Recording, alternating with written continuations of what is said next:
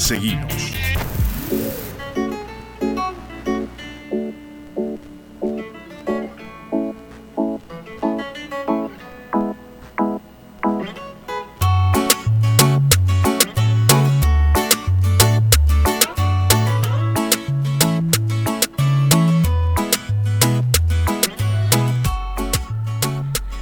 Buenos días, 10 de la mañana con 13 minutos. Aquí estamos en este encuentro de los días jueves de 10 a 12 horas. Nos encontramos en nuestra América Morena a través de Radio Cultura Lomas. Muy buenos días, Alberto Altamirano, compañero de mesa de trabajo. ¿Cómo has estado? Muy buen día, Esther Barrera, compañera de mesa de todos los jueves aquí a través de Radio Cultura Loma Zamora. Muy buen día, Agustín, ¿cómo estás? Reencontrándonos después de esta semana en este último jueves de marzo, a víspera, con una temperatura de 16 grados y máxima de 22, pero estamos bien.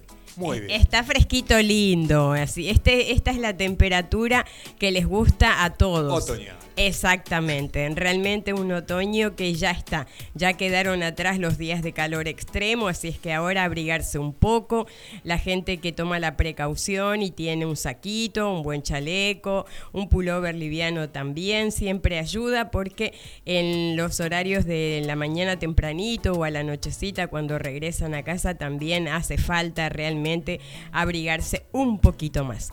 Alberto Altamirano, Dígame, el día de hoy tenemos una serie de temas a tratar. Podemos hacer una síntesis de ellos, ¿te parece? Me parece muy bien, estando ahí con hasta las 12 horas, a ver qué temas tenemos. Exactamente.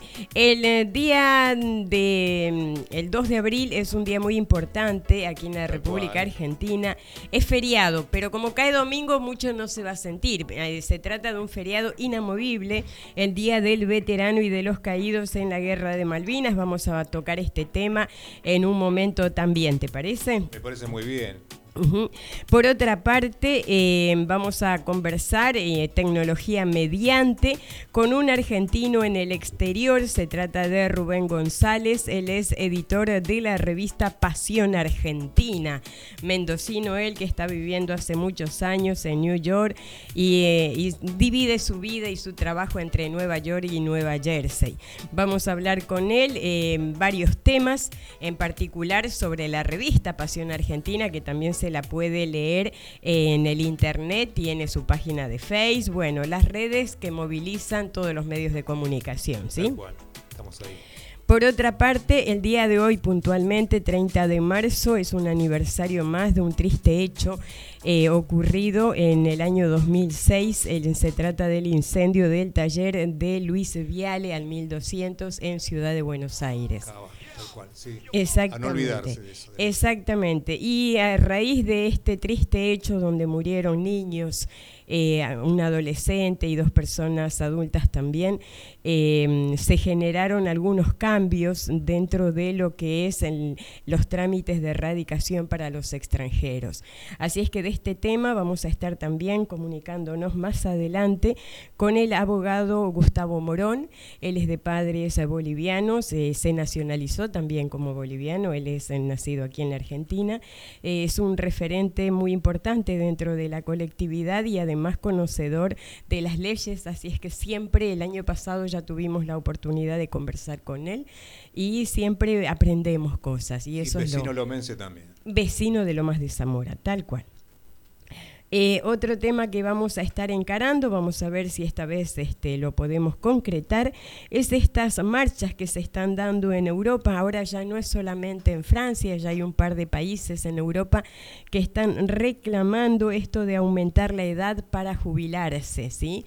Están subiendo dos años aproximadamente en diferentes países la edad para jubilarse y la gente obviamente sale a marchar en contra de estas nuevas reglamentaciones. Todo nuevo en Europa, digamos que van subiendo lo- los años y es para comenzar. No sé, esperemos que se queden ahí o retrotraerse, ¿no? Exacto. Vamos a ver qué es lo que pasa. De por sí, en, en Francia ya es ley. El presidente Macron directamente lo, lo decretó por, Sí. por decreto presidencial, ya está, eh, porque el Congreso de Francia no lo había aceptado y él simplemente eh, tomó una, uno de los derechos, claro, que tiene él como presidente y listo, ya agarró y dijo, acá es ley y, listo. Pero la gente sigue manifestándose en contra en las calles de Francia. Así es que de estos temas vamos a ir hablando, ¿te parece? Me parece muy bien, sí, sí, vamos a estar expectantes también a las noticias que pueda traer, digamos, desde otro lado de las aguas, como decimos, del océano, desde Europa y donde sea que bienvenido sea, a través de Radio Cultura Loma de Zamora, Nuestra América Morena, reflejo que también tenemos en noticias locales, países limítrofes, el deporte y el espectáculo también va a estar acompañado en esta mañana. Muy bien, de todo esto vamos a estar hablando aquí en este programa eh, que intenta generar eh, vínculos, puentes entre los sudamericanos que viven en el exterior de sus lugares de origen, porque recordar nuestra historia, recordar eh, nuestros derechos cuando estamos también en el exterior de nuestros lugares de origen es importante, es bueno, es buena esa, esa conexión que tenemos, ¿no? Entre el lugar donde decidimos que darnos a vivir y el lugar donde están nuestras raíces, ¿no? nuestro origen. Así es que ese, con ese espíritu vamos a seguir adelante cuando avanzamos ya 19 minutos de las 10 de la mañana, Alberto Altamirano. Sí, la temperatura, como te dije, son de 16 grados, la máxima 22, y así que estamos bien. Mientras nos llueva, creo que hacer un poquitín de agua, ¿no? Ahí eh, sí, las plantas contentas. En algunos lugares cayeron cinco gotas, uno tuvo que salir con tremendo paraguas y cuando terminaron las cinco gotas, el paraguas de adorno, ¿no? Pero bueno, es interesante porque los niños juegan. naturaleza. Sí, sí, no, y se divierten. Arrancamos con el tema del 2 de abril, el tema de este domingo que se conmemora el 2 de abril como el Día del Veterano y de los Caídos en la Guerra de Malvinas. Una guerra que duró 70 74 días y en la que perdieron la vida 649 argentinos. Quedó establecido este día, el 2 de abril, como feriado nacional inamovible por ley del Congreso Nacional en el año 2000. Y mm, sobre esta situación sabemos que eh, fueron muchos soldados de diferentes eh, provincias de la República Argentina que estuvieron en combate en las islas y también hubo personas, eh, soldados que quedaron en, continente, ¿verdad? en tierra. Y en ese caso, bueno, que nos cuentes, porque Alberto Altamirano te tocó estar en, en una situación, en ese tiempo, ¿cómo estabas vos? ¿Dónde estabas vos, Alberto Altamirano? Con temor. Con temor. Porque yo soy de casa de 60. Ajá. 60. Este, pero cuando ya, como todo, ¿no? La conmoción, la sensación de qué es lo que está sucediendo, entenderlo. Este, fue un impacto social más que nada. Este, estar preparado por la guerra en nuestras décadas es algo que no, nos causa un impacto, jamás estuvimos en guerra. Eh, conmociones internas sí, pero bueno, yo me dieron la baja en el año 80, ¿no?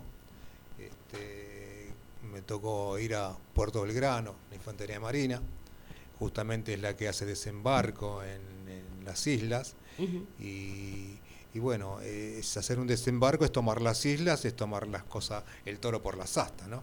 Ahí tiene, pierde la vida el, el capitán Giaquino, que es uno también de los... Este, eh, marinos que ha perdido, así como muchos. Impacto porque chicos que con 18 años no están preparados, no tuvimos la preparación correcta, el funcionamiento de las armas tampoco a comparación de unas potencias como la británica. He, leído precisamente sobre este tema que lo notorio, lo que les llamaba más la atención a los soldados que estuvieron allí en guerra, dice, los ingleses tenían eh, armas con un cargamento eh, descartable, es decir, ponían el, cargamento de balas, el cargador de, balas, y, era automática la balacera. En cambio, la FAL que ellos tenían que cargar, tenían que cargar bala por bala. Sí, sí, tal cual. No, no, un cargador que tendría, no sé si 10, 10 eh, o 20 balas, no proyectiles, pero muy, muy alejado en el sentido también de, comparación de logística, con una mira o con un... Hoy por hoy vemos como una especie de rayo láser que te enfoca y nosotros estamos años luz de eso todavía. Cuando un armamento funciona y no funciona, se te traba que juega tu vida ahí. Este, en ese sentido, más el apoyo logístico que tenía de Estados Unidos, eso también lo tenemos que tener en cuenta. Eh, lo satelital influye, desconocíamos lo satelital, este, logística que tiene que ver. Y, bueno, aún así se hizo frente, ¿no? ¿Qué tiempo estuviste ahí? Un año. Un año estuviste con ese frío. No, yo estuve acá en Puerto Delgado, pero no llegué a... no, ahí no hace tanto frío. No tan como me fui en el sur. Anoche estuve mirando, leyendo un poquito acerca de Juan Raba, ¿no? Infante de Marina, él también, que sí estuvo y perdió la vida y quedó allá. Juan Raba es porque me cruzo la calle cuando vamos a Celina y es un infante de Marina, así como muchos sin desmerecer lo que tierra, agua, el ejército, ¿no? La aeronáutica que tuvo su, su bautismo de fuego. Y un chico de Villa Celina que lo ha mandado a Tierra del Fuego y donde tuvo que manejar una ametralladora, que también, ¿no? Este, y donde defendía, digamos, el frente. Una ametralladora es una, arma sofisticada donde podemos tener. Y, y bueno, han quedado así como él muchos muchos, muchos del Gran Buenos Aires, capital, muchos correntinos, hermanos correntinos. Tal cual. Porque también eso también hay que tomarlo con pinza, ¿no? este, mucha gente del interior que ha quedado allá en, en las islas. Y, y no sé, hablar de, de, las islas es mucho, mucho para... Contar. Claro que sí, de por sí eh, esta fecha se la recuerda para que puntualmente también en los establecimientos educativos se toque el tema, se haga memoria especialmente en los niños, en los adolescentes, que sepamos que tenemos veteranos de guerra. Que los hay, los hay. Los hay y que, bueno, hay mucho en la historia que ha quedado como oculta, como trascortina. Cuando ellos llegaron, en lugar de recibirlos como héroes y que hubieran sentido el amor de toda la gente que los extrañaba, que, que los sentía, lastimosamente eh, los hicieron entrar prácticamente por la puerta de atrás. Esa es una operación. Exacto, fue un, un momento muy duro, no solo para los familiares o amigos de ellos, sino para ellos mismos, ¿no? Porque imagínate de eh, prácticamente dejar un pedazo de vida en una guerra con tan pocos años, en querer llegar a abrazar a los tuyos y que no puedas hacerlo porque estuvieron un buen tiempo prácticamente ocultos. Ellos han tenido que firmar papeles de, de, confidencialidad. Tal cual, como lo decimos. Esa parte no se enseña mucho. Entonces, eh, toda, toda, toda esa parte de la historia en luta, digamos, este recuerdo, pero no menoscaba el amor, el aprecio, el orgullo por esos eh, soldados, veteranos de guerra, que muchos de ellos murieron incluso bajo las balas, pero también un alto porcentaje murieron por algo que lo llaman pie de trinchera, y es que se les congelaban los pies del frío extremo que pasaban allí, así es que solamente ellos saben los recuerdos tremendos que deben de tener y quizás ni siquiera ellos quieren compartir por el dolor que les ha de causar el solo recordar esos momentos. Pero bueno, como dijimos, que todo esto nos sirva para eh, apreciarlos, para destacar eh, su, su, valor, ¿sí? Como bien has dicho, ha habido eh, muchos jóvenes que venían de provincia y se destacaron precisamente los correntinos, Sí, tal cual, el espíritu sanmartiniano no puede quedar, pero para con todos, este, la, aeronáutica, el ejército, este, personal civil, las enfermeras, este, voluntarios. Luego de la 62 vino la clase 61. Entonces ya me paré un poquito más, porque en cualquier momento estaban las 60. Claro, ya estabas ahí. Este, sí, sí, sí. Este, pero sí, tomándolo muy, muy, en, muy como debe ser, ¿no? Con esa responsabilidad, este, de que en cualquier momento, pero cruzábamos los dedos de que no. Hay una soberanía que es la nuestra, la que debemos cuidar, está muy alejada. No descuidarla, porque estamos todos acá en el AMBA, compenetrados, pero allá en el fondo hay unas islas que por derecho, ¿no? le pertenece a la República Argentina. Este, recordando a los familiares más que nada. Hay muchas historias, la, la, de los periodistas este, haciendo sus negocios, en ese momento teníamos un gobierno militar también que ocultó la verdad, ocultó la verdad, lo hizo mientras pudo, como pudo, lastimosamente. Y bueno, el, tema es que el 2 de eh, abril, vamos a estar... A 41 años. Así es. Eh, precisamente en Corrientes hay un monumento. Eh, es el monumento a los héroes mercedinos caídos en Malvinas, así se llama. Está ubicado en el centro de la plaza de la ciudad de Mercedes, en la provincia de Corrientes, y resulta que tiene varias columnas en esa plaza, y en cada columna de este monumento se puede eh, leer el nombre y el apellido de los caídos. Eh, de los soldados de ese lugar que cayeron en de la provincia de Corrientes. Exacto. Eh, entre ellos están todos los nombres que se mencionan en una canción. Por ejemplo, Ramón Antonio Mesa, Catalino Miranda, Esteban Fernández, Diego Ferreira, el cabo Roberto Baruso, Ramón mm, Gumercindo Acosta. Algunos de los nombres. Y también, como dijiste hace un rato, eh, muchas provincias mm, le dieron el nombre a varias, algunas de las calles, del municipio, exacto, de la ciudad, a los caídos de, de su zona, ¿verdad? Y en este caso eh, vamos eh, con la música compañera de nuestra América Morena a esta canción que se titula Los Ramones, porque fueron varios Ramones. Eh, este nombre, Ramón, es muy popular en la provincia de, de Monchito, le queda de Moncho. Exactamente. Y lo interpreta un cura que tiene su grupo musical. Ah, qué interesante. Él es el padre Julián Cini, falleció ya hace un par de años, pero este padre es miembro del movimiento de sacerdotes del tercer mundo, es cantautor, es poeta, es escritor de libros, ha escrito sobre chamamé, sobre religión. Él fue perseguido también durante la dictadura cívico-militar, tal cual. Cívico-militar. Tal cual. ¿eh? Exactamente. Él fue perseguido, pero no no, se exilió, al contrario, se quedó, conformó un, grupo de músicos que se llama este, Neike Chamigo. Entonces lo interpretan el padre Julián Cini, el pai le dicen, ¿no? El pai Julián Cini y Neike Chamigo, el título de este tema, Los Ramones. ¿Lo escuchamos? Sí, por favor, como Dale. Adelante, estamos Los compañeros que sienten el deber patrio de seguir siendo argentinos, humildemente buscamos recuperar la memoria, tratar de ser solidarios y afirmar la identidad de nuestro pueblo estafado. A ve, de su paraje, del fondo mismo del campo, por el mismo senderito por donde llegó el llamado, salió a la ruta el Ramón de su San Ramón del Bajo.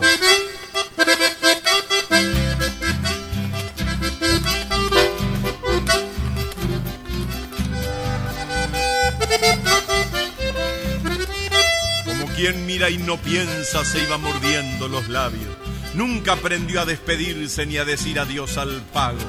Miró una vez el palmar y otra vez miró el bañado y se guardó aquel paisaje donde se guarda lo amado sin pensar que alguna vez podría necesitarlo. Juan Ramón Antonio Mesa, San Luis Señor enamorado murió apretando la foto de su amorcito adorado. Lindo por dentro y por fuera, siempre alegre, siempre guapo, con tu sonrisa grandota, aunque vengan degollando. Al Catalino Miranda, que abuelo toba cristiano, te iba dictando en la noche aquel tu rezo mariano que unía los corazones contra tantos cañonazos. Y era una luz de esperanza como una flor en el barro. Por todos nuestros ramones por su maestra de campo por tantas y tantas madres es que el largo dolor patrio, soñando su viejo sueño, mi corazón estafado sigue gritando presente, viva la patria muchacho.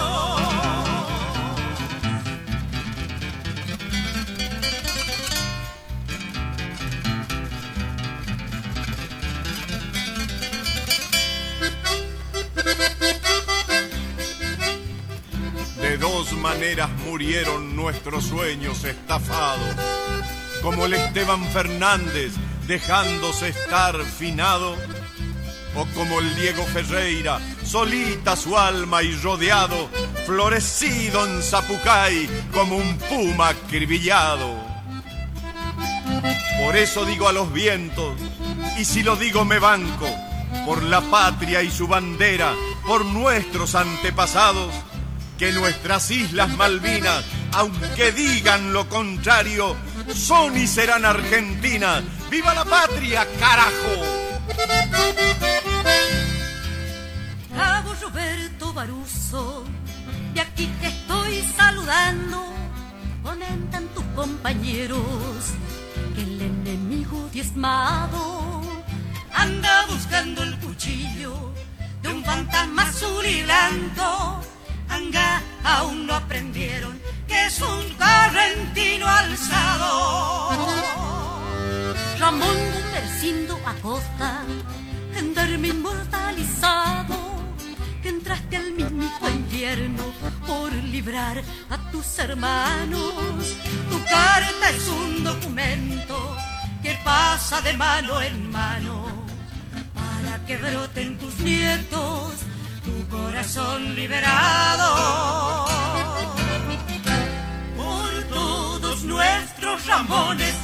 Por su maestra de campo, por tantas y tantas madres de este largo dolor patrio, soñando su viejo sueño, mi corazón estafado sigue gritando presente, viva la patria muchachos.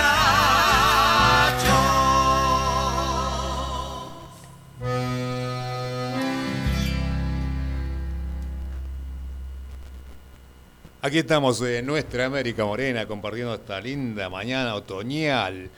Cuando son las 10 con 34 minutos, casi 35 en esta temperatura que va ascendiendo lentamente. Y traemos este hermoso chamamé dedicado a todos los que gustan de este género musical.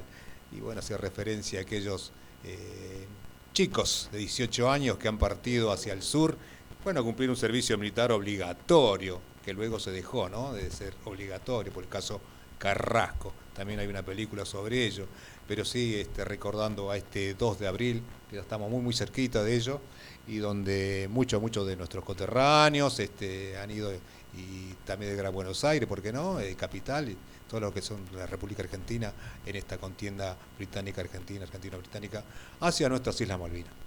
Es así, eh, Alberto, la verdad es así. Y, y, nuestro homenaje en la canción también. Y avanzando ya en el tiempo, sabiendo que 35 minutos pasan sí, de las sí, 10 sí, de la sí, mañana, saludando también a quienes están en sintonía de la emisora. El agradecimiento, sabemos que por el internet se llega a diferentes lugares de, de, de este hermoso planeta, ¿sí? Entonces, eh, también el saludo dado para todos, eh, todas las personas que están en sintonía, que después seguramente nos van a llamar para decir en Te qué escuchando. acertamos y en qué nos equivocamos. Sí, sí, ¿cómo Eso es, es así, es rotundo, ¿sí? Bueno, ahora eh, voy a adelantar un tema que tiene que ver con un hecho que aconteció hace 17 años, en el 2006, y estoy hablando del incendio del taller de en la calle Luis, Luis. ¿sí? Exactamente. Eh, este hecho realmente eh, enlutó el corazón de, de toda una comunidad, en- especialmente de los talleristas. Sabemos que la gente que se dedica a la costura, ¿no? Eh, es amplia, es numerosa. Se suma día a día, ¿no? Eso está reflejado, digamos, acá también en el conurbano, de, este, la zona de Villa de la Madrid, La Salada, día a día crece. Es así. eh, rec- pensemos también que mm, hace tiempo, eh, cuando recién llegaba la migración desde el norte, desde Bolivia puntualmente, la mayoría de las familias se dedicaban, los hombres, a la construcción Sí, es verdad. y las mujeres al comercio, al comercio informal. Y mm, a medida que fueron transcurriendo las décadas, eh, últimamente vienen las familias desde el norte, desde Bolivia, como decimos, en- a otro rubro. La mayoría engrosa las filas de los talleres textiles. Y, el tema es que muchos de estos talleres textiles no han tenido las debidas precauciones ¿no? para tener un establecimiento en condiciones en cuanto a la cantidad de gente que trabajan ahí, en cuanto a... Reglamentos. Exactamente, para velar por la seguridad de los trabajadores y de los propios eh, propietarios o los talleristas, los que llevan adelante la actividad, ¿sí? El tema es que eh, ya pasaron 17 años del incendio del taller textil del barrio porteño de Caballito. Ahí murieron seis eh, de las 64 personas. Vivían en ese lugar y trabajaban en condiciones de explotación. Los sobrevivientes y familiares de las víctimas renovaron su reclamo para que este lugar sea expropiado en la actualidad. Ese es el reclamo actual que se expropie el lugar para que se construya ahí un centro de memoria, como ha ocurrido eh, con el inmueble de la tragedia de Cromañón. ¿sí? Recuerdo. Entonces, eh, ese lugar, mm, eh, Cromañón, ha sido expropiado y es un lugar para la memoria. Lo mismo piden los familiares y las víctimas del taller de Luis Viale al 1269 de Ciudad de Buenos Aires. Y el día de hoy puntualmente se va a realizar el Festival de la Resistencia. Hoy jueves. Hoy jueves. Hoy jueves 30 mm, de marzo. Se realizará a partir de las 12 del mediodía, es decir, termina nuestro programa y va a arrancar este Festival de Resistencia en el mismo lugar donde perdieron la vida una mujer de 25 años embarazada y cinco niños de entre 3 y 15 años. Esto ocurrió el 30 de marzo del año 2006. Todos ellos de nacionalidad boliviana.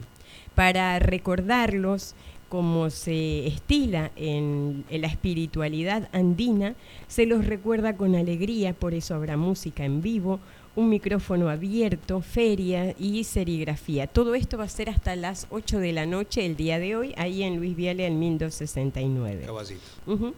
Una de las personas que ha luchado mucho para mantener fresca la memoria, para en todo evento que le es posible hacer mención eh, a esta tragedia, es Lourdes Hidalgo. Ella es una sobreviviente que ha destacado precisamente que em, este lugar tiene que servir como recordatorio de lo que allí pasó y también como un homenaje a las víctimas, pero también como un lugar de contención y asesoramiento para que trabajadores migrantes de cualquier nacionalidad que quieran venir a trabajar a la República Argentina, trabajadores que vienen a trabajar en lo que puedan, tal vez aprender o tal vez ya saben algo del rubro, pero que eh, viven en muchas, muchas ocasiones situaciones de explotación o en riesgo de serlo. ¿sí?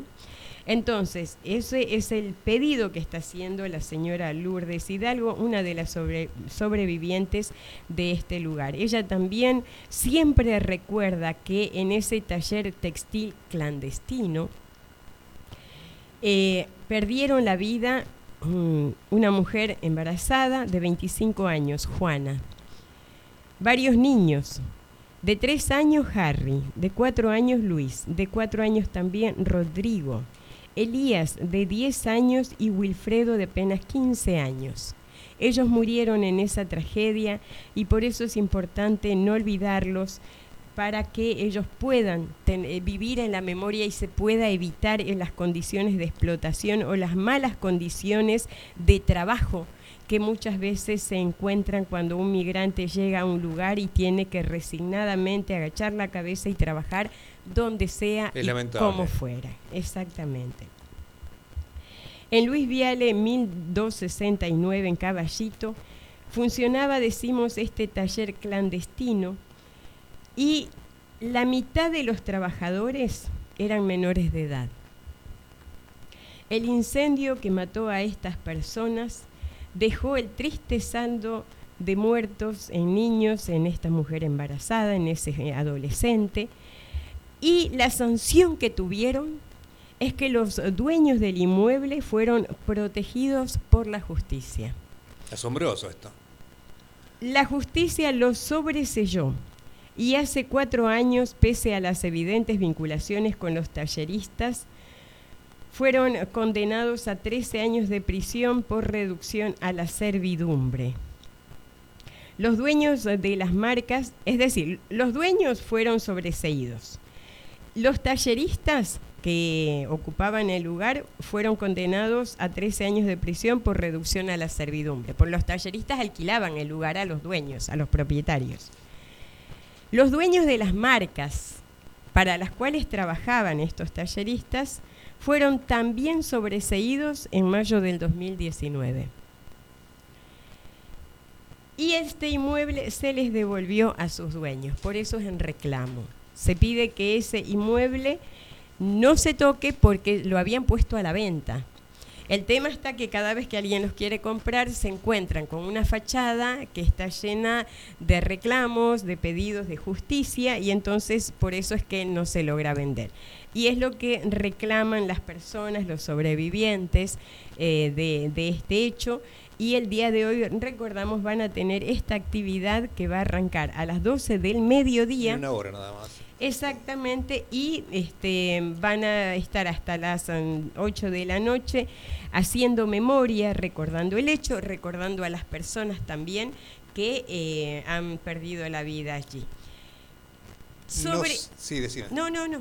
No se puede dejar pasar por alto todas estas cuestiones sociales, ¿no? Y cómo la explotación en aquel caso, hay que ver hoy por hoy, 2023, porque han pasado dos años, y cómo la justicia reacciona ante estas cuestiones con los dueños, con los explotadores, con lo que están y permiten, con los que contratan, este, falta, con la inseguridad que tiene que tener un establecimiento textil en este caso. Exactamente, exactamente. Y una paradoja, y obviamente que después de esta situación, también hubo en reacciones de muchas personas que trabajaban eh, por em, velar los intereses de los trabajadores, porque se recibían muchas denuncias. Y hay una persona que escribió algo muy interesante eh, y que estuvo vinculado con, eh, con esta situación. Y se trata precisamente del abogado de la colectividad boliviana, es Gustavo Morón, abogado él, que estuvo involucrado con eh, el asesoramiento en ese entonces a, los eh, trabajadores textiles y él nos va a ir contando entonces qué fue lo que ocurrió luego de, eh, de esta tragedia. Exactamente. Trágico. Un hecho trágico al que ya hicimos referencia y ya lo tenemos en línea. Buenos días, Gustavo Morón. Buen día, Gustavo.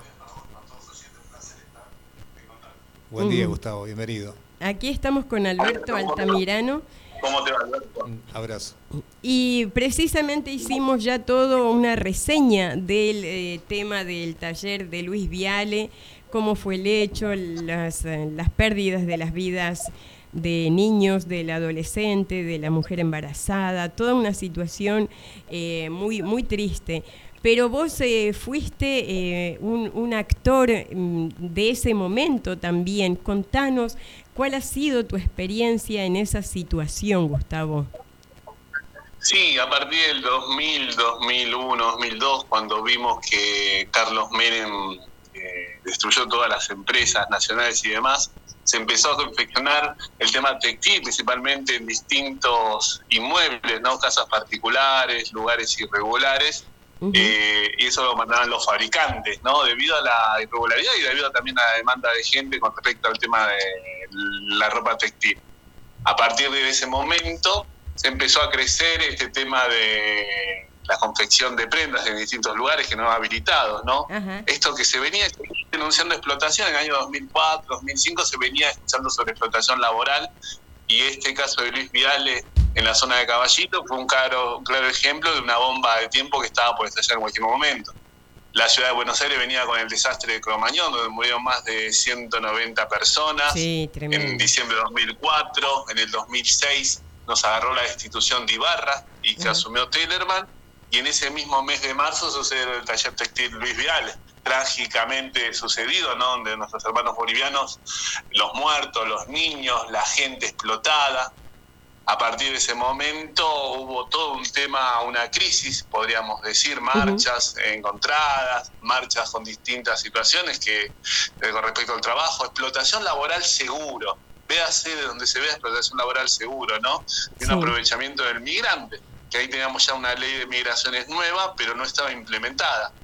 A partir del incendio de Luis Viale, del taller tequil, de todo lo que sucedió, empezó a impulsarse el tema de la documentación para las personas, implementación del Patria Grande con la nueva ley de migraciones que fue sancionada en el 2003. Se empezó a ver un actor el cual estaba relegado socialmente. ¿Quién? ¿No? Y eh, y eso fue importante, entendemos, fue bastante importante. Me acuerdo la situación de la colectividad en crisis, en crisis, ¿no? Sobre el, tema de la modalidad de trabajo y el tema de los pagos y demás de parte de las grandes empresas, que principalmente aprovechaban esta situación. Sabemos que hoy hay un acto en Luis Viale, hay una jornada conmemorativa ahí en la zona de Caballito.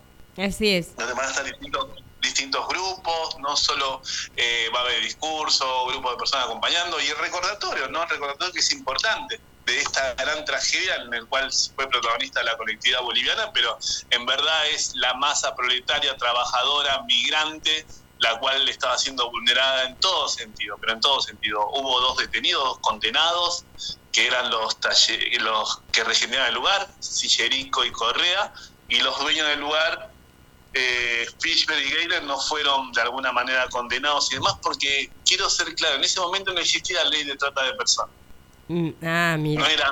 Claro. es que, es que, como has dicho hace un rato, Gustavo, se develó, salió a la luz un grupo social que estaba ahí como bajo la alfombra, que es los explotados textiles, ¿no? El trabajador explotado textil. Sí, Sí, sí, sí, que era relegado totalmente, los sindicatos no tenían, no podía decir no tenían conocimiento, pero estaban relegados, no importaban, no aportaban y demás, ¿no? Lo que, a ver, es muy parecido a lo que sucedió con los muertos de Chicago. Muy parecido con el tema de la explotación en 1900, con todo el tema de producción de Henry Ford, que cuando celebramos el primero de mayo se le conmemoramos lo que ha sucedido ahí. también el 8 de marzo también, ¿no? El Día de la Mujer, las mujeres explotadas, ¿no? Y parece que estamos un siglo adelante, pero con las mismas problemáticas y latentes, ¿no? Y siempre son los mismos grupos los vulnerados. Creo que a partir de ahí la Argentina reaccionó, Bolivia reaccionó extraordinariamente con el gobierno de Evo Morales, la documentación. Y vos te acordás, Esther, Alberto, lo que antes costaba conseguir una documentación eh, de Bolivia, las colas en el consulado, después que tengas en migraciones el papel y te vayas a registrar a las personas y ahí te den turno para dentro de un año, un año y medio para sacar el DNI. Y el tiempo en, que, en que florecieron los gestores, que muchos de ellos, luego de cobrarles a todos desaparecieron con papeles, situaciones tremendas que se vivieron en ese tiempo que todavía Esther, ahora cuando una persona que se radicó en los 80, 90 quiere sacar su DNI, resulta que lo de migraciones es falso, que no hay un expediente migratorio, que el DNI es falso, se van enterando y que es toda esa época. Hoy ha cambiado todo, hoy el costo es ínfimo en, los, consulados, no solo boliviano, paraguayo, peruano, Argentina también está conectada a migraciones con el, con el RENAPER, uno va a hacer trámite en migraciones y después en cuatro, cinco, seis meses le llega el DNI a la casa. ¿Te das cuenta? Y con costo bajísimo. Bueno, todo eso fue a causa de todo lo sucedido, ¿no? Que, a ver, uno celebra la reacción, o, obviamente que uno celebra la reacción, pero lamentablemente fue por un caso trágico, pero muy trágico, que es lo que sucedió en el Viale. Claro que sí, enlutó la vida de las familias todas, porque me imagino que cada tallerista sintió que le pudo haber pasado a él o a ella, dadas las condiciones de trabajo en las que también se encuentran, ¿no? Entonces eh, es eso de que me pudo haber tocado a mí o me podría tocar a mí en el futuro, eso es tremendo.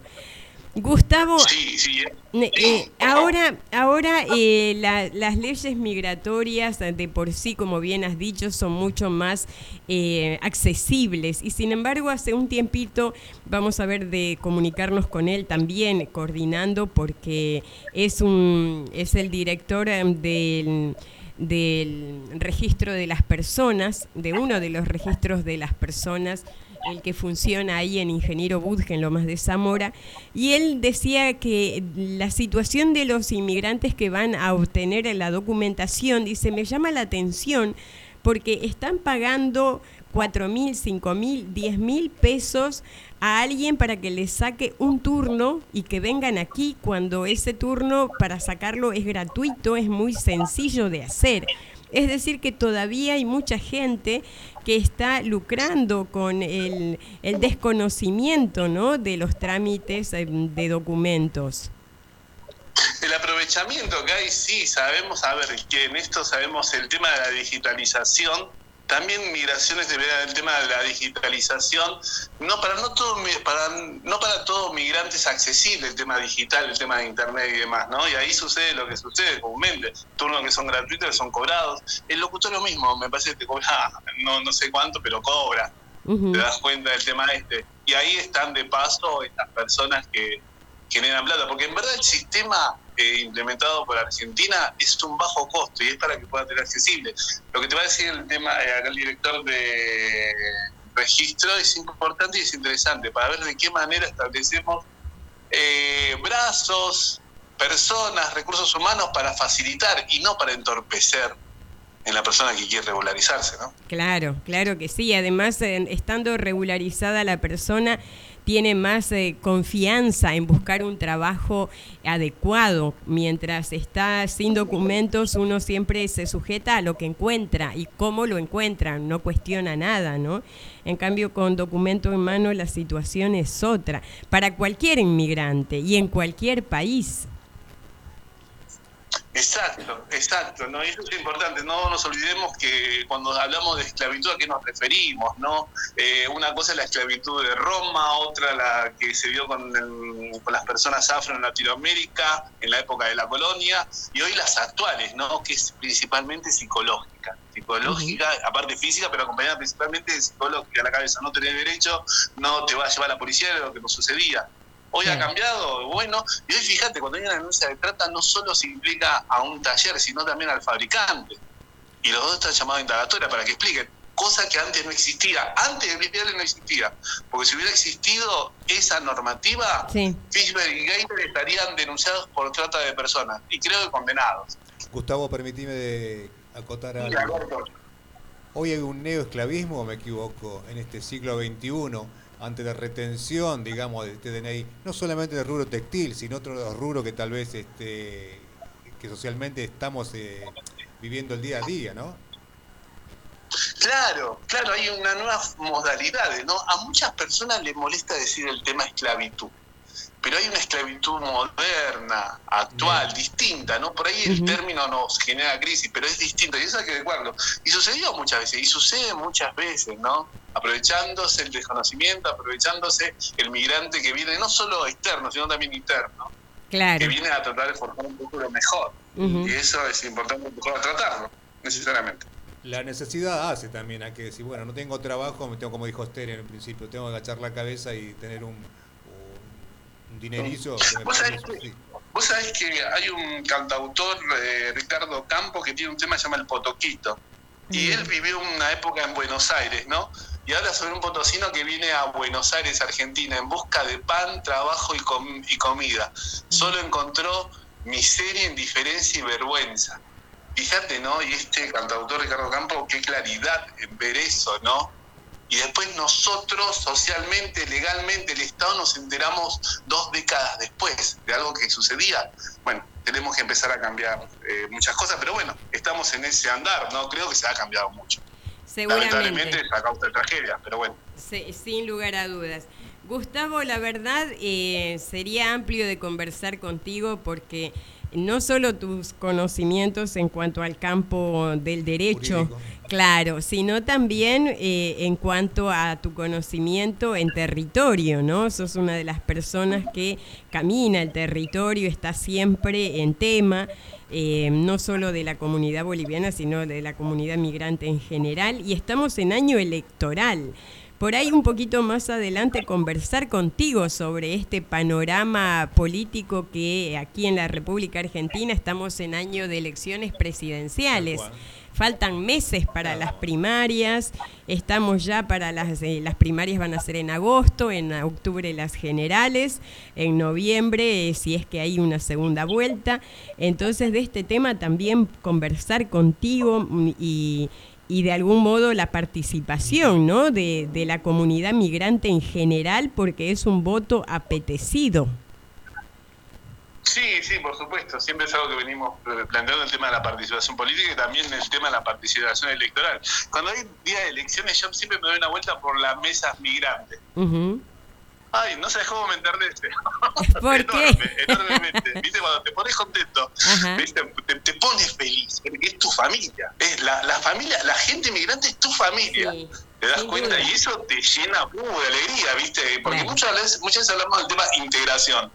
Y en estos momentos dice, qué lindo, qué bueno, qué bueno que la legislación contemple el tema del voto de los migrantes. Sí, y la novedad desde las elecciones pasadas que eh, automáticamente ya el, extranjero que tiene su radicación definitiva ya forma parte del padrón electoral, ya no es necesario que uno se registre, directamente ya hay una este, un, acuerdo entre lo que es en RENAPER, ¿no? en Registro Nacional de las Personas, con la concreción o, la confección del padrón electoral. Así es que es un voto interesante a tener en cuenta y tiene que ver con eh, este voto del migrante en este año electoral. Sobre este tema te, lo, te lo voy a dejar pendiente, Gustavo, para que lo conversemos afinadamente, ¿te parece? Por supuesto, por supuesto. Muchísimas gracias, por favor. Qué bien, bueno. Ahí nos despedimos de Gustavo, Alberto. Gracias, Gustavo, por tener el aporte siempre que necesitemos. Este, siempre estamos ahí en contacto. Y porque, como dijo Esther, no solamente en el tema de derecho y jurídico, sino que la caminaste como buen vecino lomense, sabes eh, los pros y los contras de esta sociedad. Así que gracias nuevamente. No, Alberto, por favor, eso tenemos el contacto. Un saludo gigante, un abrazo gigante a Alberto, Esther y a todos los oyentes, por favor. Que tengan buen día. Buen día, y ahí, adiós. Y ahí conversando con Gustavo Morón, abogado, él, realmente aprendemos con Gustavo, aprendemos siempre y, y en este caso sobre este hecho puntual que el día de hoy, 30 de marzo, se recuerda el incendio del taller de Luis Viale al 1269, lugar donde se va a estar haciendo una actividad a partir de las 12 del mediodía. Una hora Exactamente, quienes estén por la zona de Caballito van a escuchar música, van a escuchar a gente hablando del tema y ya saben de qué se trata. Se los estamos Memoria latente, esas cuestiones, ¿no? Que no se repita más. Exactamente, y recién nomás nos decía Gustavo Morón que a raíz de esa situación hubo cambios en la posibilidad de tramitar la documentación, la radicación, porque si bien la ley ya estaba, no se implementaba porque faltaba regular las reglamentaciones, faltaba reglamentarla.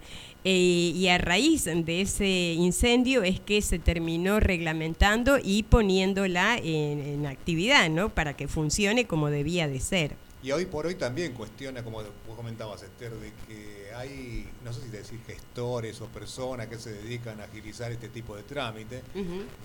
Yo siempre digo, cuando desconoces algo dentro de lo civil, asesorate por alguien que sepa. Si desconoces, caes, digamos, en ese negocio que tal vez no es nada agradable. Perfectamente, es así. Y convocamos a la, a la, a la música compañera. Este, y en este caso lo vamos a convocar a un cantante, él es cantautor, Matamba es el nombre de él. Matamba. Matamba, él nació en Argentina, él es argentino. Eh, su nombre, porque Matamba es un nombre artístico, su nombre en real es Juan Carlos Chiorino Basurco. Eh, este cantante se mudó de muy chiquito a Bolivia con toda su familia y ahí en Bolivia empezó a tomarle el gusto a la música desde muy chiquito y empezó a fusionar en reggae, empezó a darle un tono diferente a lo que Bolivia ha estado acostumbrado musicalmente hablando, ¿sí? Eh, él tiene raíces jamaiquinas. Él dice que siente sus raíces negras y las transforma en música. Y la música, su título es Tenía tanto para darte. Lo interpreta Matamba aquí en nuestra América. Morena.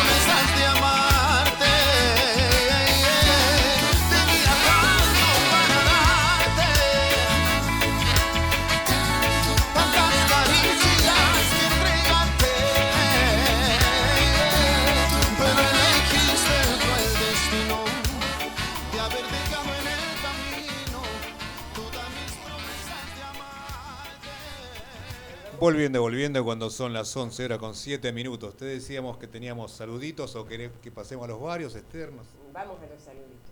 A los saluditos. Bueno, están sintonizando mi querido Bunge y nos dicen que buen día América Morena, muy acertada y emotivo el tema de Malvina que fue en primeros minutos. el tema musical homenajeado a los caídos, ¿no? Este, el género de chamamé. Los Ramones. Y saludo a todos los veteranos y familia. Importante la familia. Yo recuerdo a mi mami cuando me despedía. por esas veces no quería venir porque pero era necesario, necesario. Claro, claro que sí, cómo no. La familia es la familia. Sin lugar a dudas, sin lugar a dudas. Avanzamos en el tiempo. Ocho minutitos. Exactamente. Y em, le decíamos recién a Gustavo Morón, con quien hemos podido compartir este tema de las secuelas que dejó el incendio de Luis Viale al 1200 en Capital, em, que estamos en año electoral, ¿sí? Meses nada más. Exactamente. ¿Y qué es lo que va a ocurrir con los argentinos en el exterior?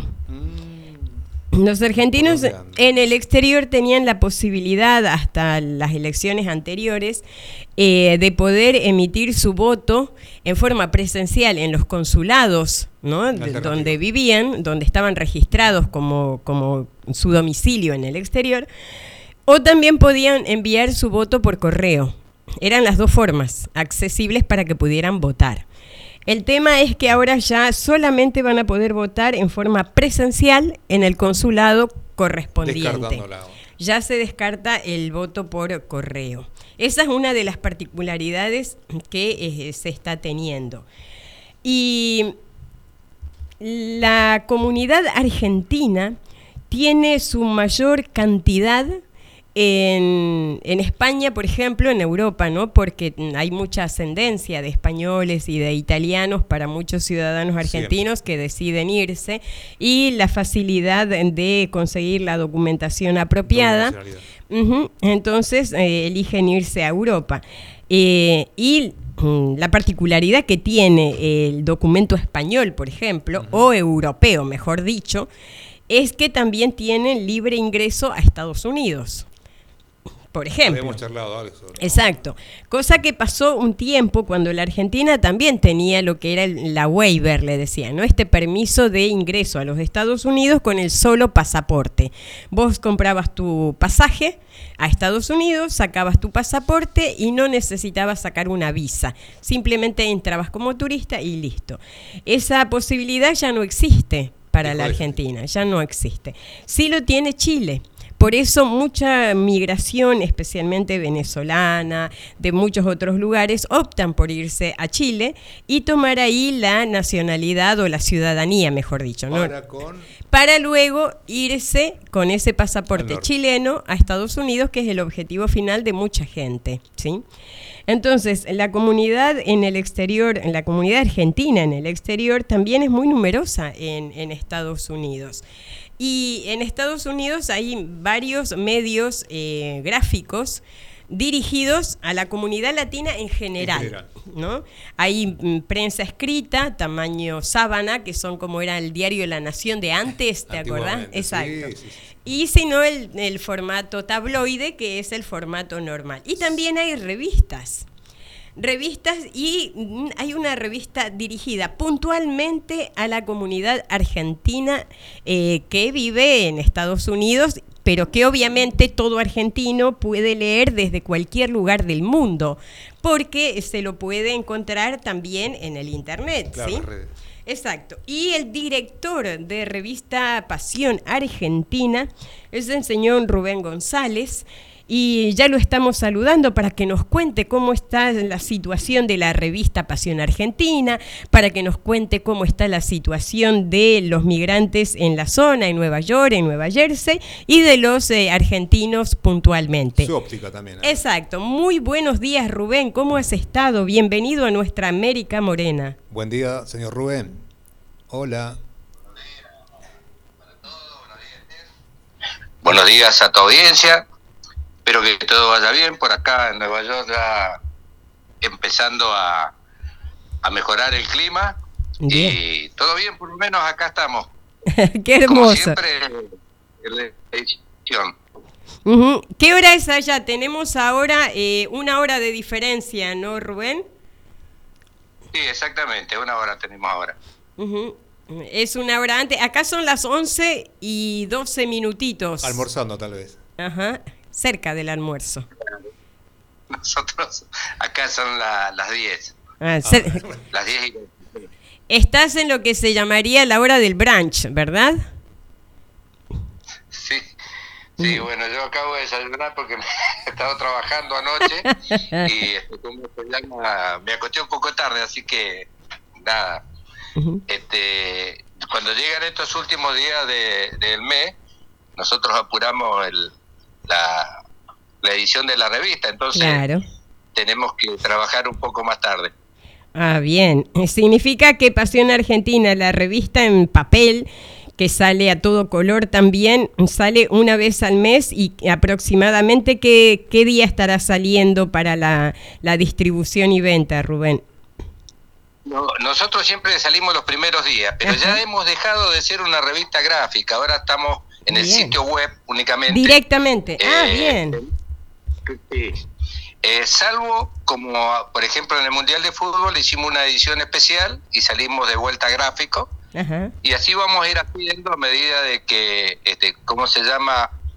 Eh, la, los acontecimientos lo permitan, que sea alguna cosa importante, vamos a ir haciendo alguna edición gráfica, pero de lo contrario vamos a seguir en nuestro propio sitio web, que está en la web como www.pasionargentinausa.com .com. Ahí se puede encontrar toda la edición los primeros días de cada mes. Perfecto.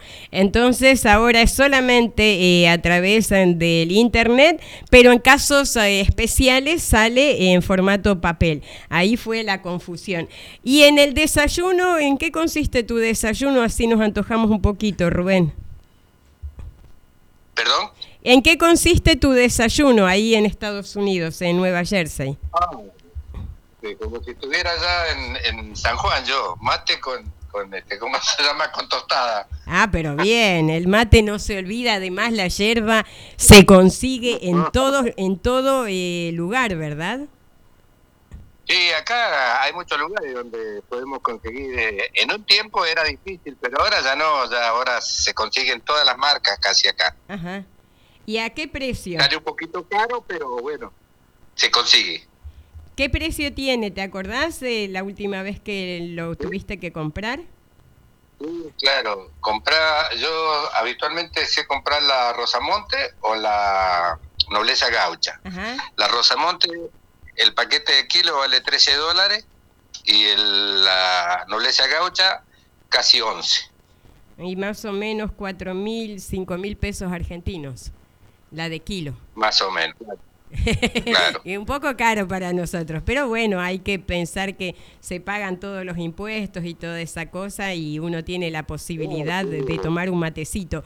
¿Y ese valor es accesible dentro de todo, Rubén? Eh, te pregunto esto por el tema del aumento de los costos también ahí en Estados Unidos. Se sabe que todo ha aumentado, igual que aquí, el tema de la inflación no ha perdonado a ningún país. No, no, no. Y aquí se sentido muchísimo. Cuando empezó a subir la, gasolina, ya empezamos con los aumentos. Y bueno, ahora hay un, una gran, se puede decir, freno de la economía. No vamos a hablar que es recesión, pero hay un freno de la economía y uno lo nota en todos los lugares que va. Los costos han subido muchísimo, entonces la gente, los salarios siguen igual, la gente se, se se sostiene un poco para poder alcanzar, este, como se llama, el nivel con sus economías, ¿no? Claro. No, seguramente. ¿Y los salarios aumentan en, en concordancia con el aumento de los alimentos y la gasolina? No, para nada, siquiera. los, los salarios están estancados desde el año pasado, que acá en la ciudad de Nueva York, la hora la pagan a 15 dólares y eso no ha subido más. Mm. Como dijo alguno, el salario sube por la escalera y los productos, el costo sube por el ascensor. Así es. Tremendo, tremendo. Pero bueno, tenemos un panorama entonces, Rubén, de, de, la situación cotidiana y sabemos entonces que la revista está saliendo a través del Internet, salvo en ocasiones especiales, como fue seguro, y lo has mencionado, el tema de, de la tercera copa para, para la selección argentina de fútbol. Sí, claro. Aquí se, celebró muchísimo. Acá las hinchadas tomaron eh, Times Square, eh, en la zona de nosotros de Queens, eh, la parte de Corona también eh, hubo una, una manifestación de, de argentinos y, de otros países que estaban muy consultados con Argentina queriendo que ganara Messi la Copa, así que no hubieron manifestaciones muy importantes. ¿Y los, ¿Y los norteamericanos asombrados de tanta euforia o, o se acoplaban un poco?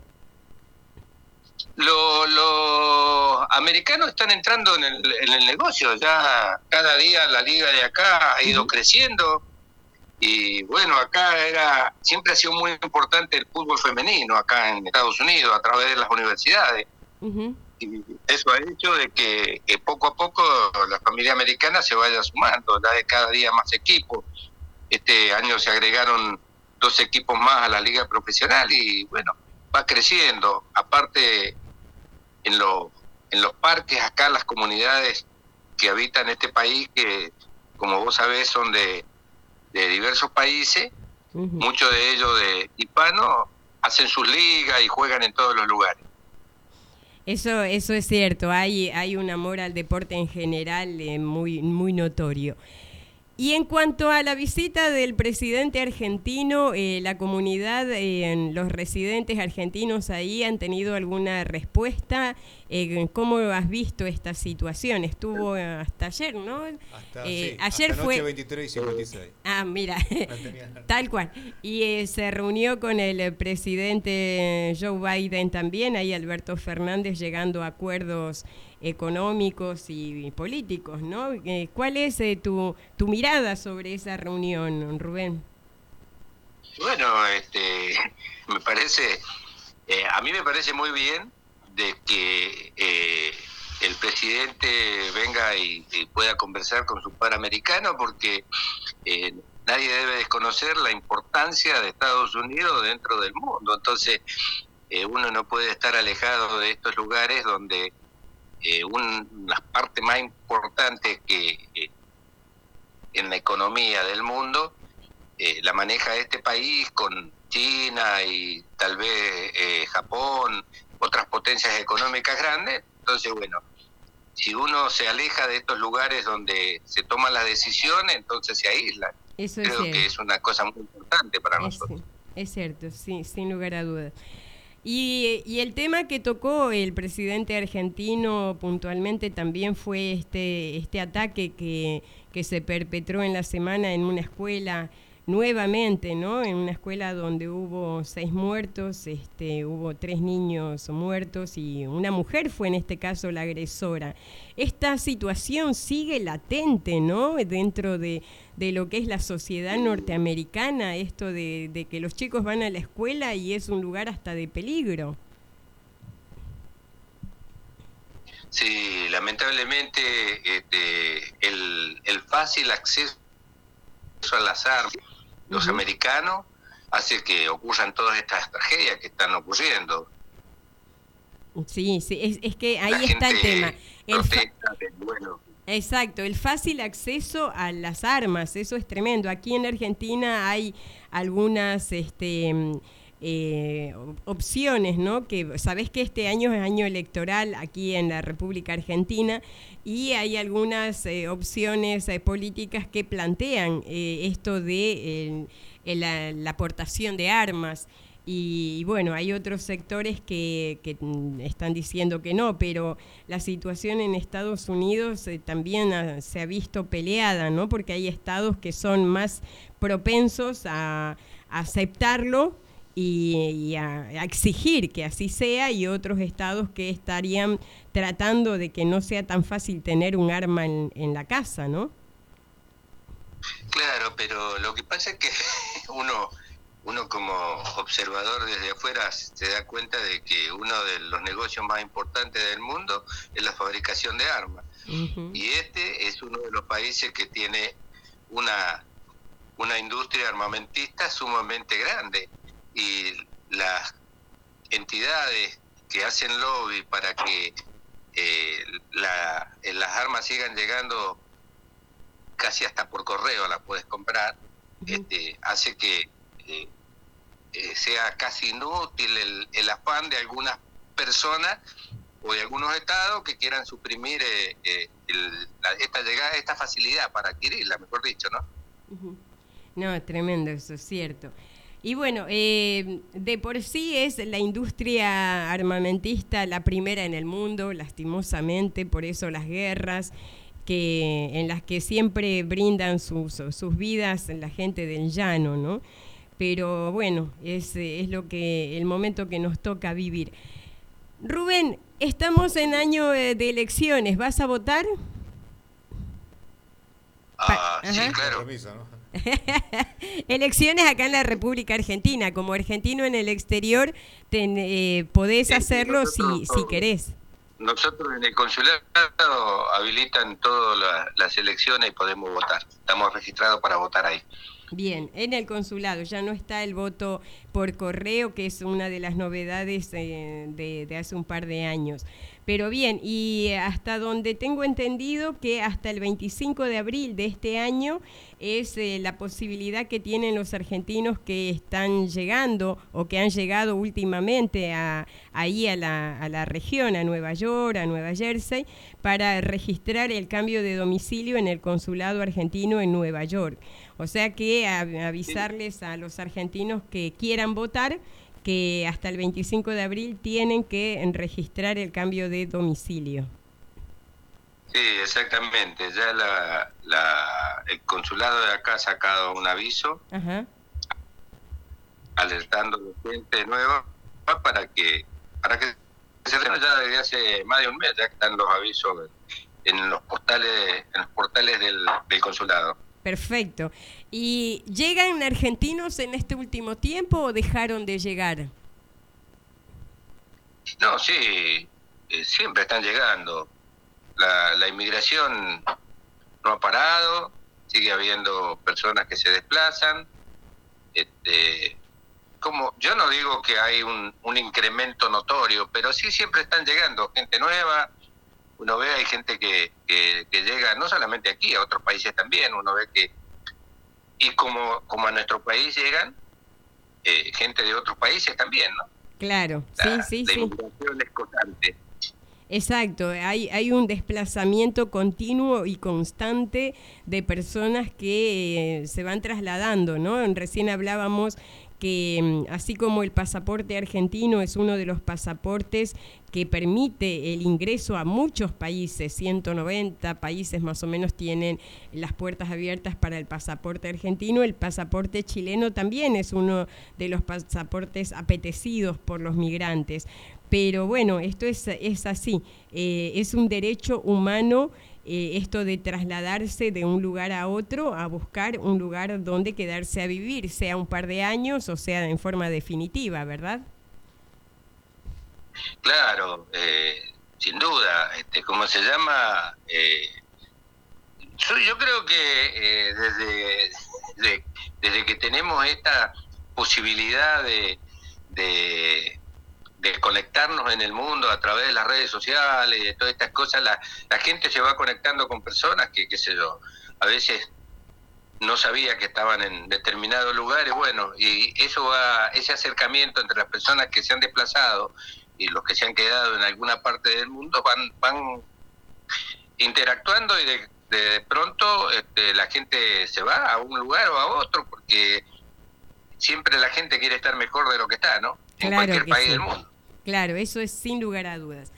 Rubén, hemos dado creo que un pantallazo general, ¿no, Alberto? Importante lo que está contándonos, este, ya tanto en el deporte, en la política, la visita del presidente argentino que ya volvió, el apoyo también de Biden para con la Argentina a través del Fondo Monetario, este, la selección a futuro, la óptica también de los que están residiendo ahí en Estados Unidos, que se van trasladando y buscando mejor calidad de vida. Mientras tanto... Exactamente. Gracias Rubén por este contacto. ¿Algo que nos quedó en el tintero? Sí, claro. Yo quiero este, invitar a todos los oyentes de tu programa a que nos lean este próximo mes porque hay una entrevista muy importante como una comunicadora argentina, Esther Barrera. se los doy como primicia para que vayan agendándolo y, y pueda haber eh, un reportaje donde Esther nos cuenta un poquito de su vida y bueno, los inmigrantes que estamos en todos lados, este, nos hace bien saber que tenemos esta clase de de argentinos que nos han hecho quedar también en todos los lugares del mundo y que de vuelta en el pueblo siguen trabajando para, para su sueño, ¿no? Para ir tras los, los sueños que cada uno de nosotros tenemos. Y también por este medio quiero agradecerte por eh, eh, prestarte para, para esta entrevista. Muchas gracias, al contrario, un honor y la verdad una sorpresa. Eh, muchas gracias, un abrazo grande Rubén, ahí vamos a estar mirando la revista, la vamos a estar comentando siempre y mil gracias por este contacto, por este tiempo precioso tuyo. Un abrazo grande Rubén. Muy merecido Rubén, gracias, y la elección también que le pueden hacer este. Igualmente para ustedes. Espero que el, el, éxito lo siga acompañando en el programa y que sigan siendo tan escuchados como hasta ahora. Un abrazo grande para todos. Nuestra América Morena. Un abrazo. Y aquí estamos, en Radio Cultura Loma de Zamora, Esther, y contactándonos con los migrantes, esta vez en los Estados Unidos. Hermoso, y la verdad un, honor, Agustín, no te imaginas la vergüencita que me daba yo, a mí me van a hacer una entrevista, decía yo, ¿what? Pero bueno, ahí lindo, recordar eh, un pedacito de, de vida de uno siempre es bonito y es un mimo del corazón. Para la música compañera quiero invitar a, un señorazo. Me, me, encanta, me gusta mucho su música. Él se llama Kevin Johansen. Ajá. Eh, eh, su mamá, la mamá de Kevin, es argentina, su papá es estadounidense. Y Kevin nació en Alaska, pero vivió un par de años en Uruguay. O sea, como dijo Rubén recién, es un eh, caminador de, toda nuestra América, de, del sur, del norte, es un artista de pura cepa. Y, y, él dijo en algún momento, yo quiero ser querido y aceptado y a la vez siempre fui el diferente. Era diferente en todos lados. Eh, porque estaba en la Argentina y era el gringo y estaba en Estados Unidos y era el argentino, ¿no? Entonces siempre era como que se sentía diferente. Entonces él dice que cuando ve a alguien así como él, lo quiero cuidar, lo quiero apapachar. Así se dice en, la comunidad latina. Ven, vení que te apapacho, ¿no? Te abrazo, te contengo. Exactamente. Entonces, eh, él, eh, Kevin Johansen, le, va a cantar a, un ser que es muy particular también. Eh, el título de la canción es Daisy, es una milonga criolla, tono aires uruguayos también, que habla de una persona, ella es travesti, y que de algún modo tocó, cantó esta canción eh, cuando se hablaba sobre la ley del matrimonio igualitario frente al Congreso acá en Buenos Aires y cerró una noche, según él, espectacular porque también estaba Liniers, un dibujante, ¿sí? Y entonces, mientras él cantaba, Liniers dibujaba, la gente se alegraba con esta canción que él dice que es eh, una forma picaresca de jugar con la sensualidad, la sexualidad, y que no tiene un ápice de reírse del género, sino de todo lo contrario, de verlo, ver que existe. Por ejemplo, que existe Daisy. ¿Lo escuchamos en nuestra música compañera? Dale. nuestra América Morena. Kevin Johansen.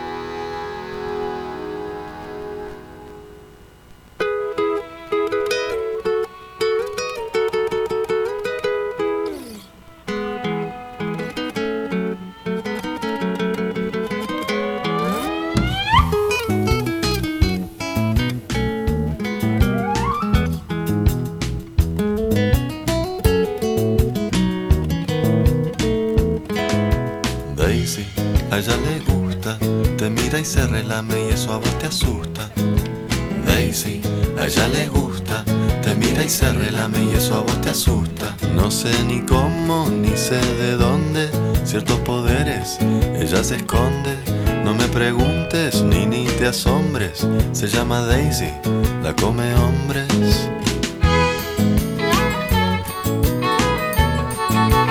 Ven el auto, ven el auto. Pasa, pasa, pasa para adentro, ven el auto, está todo protagonizado. Desde una edad tirando a temprana, siempre hizo lo que le dio la gana. Desde chiquito ya era chiquita y no jugaba con muñequita.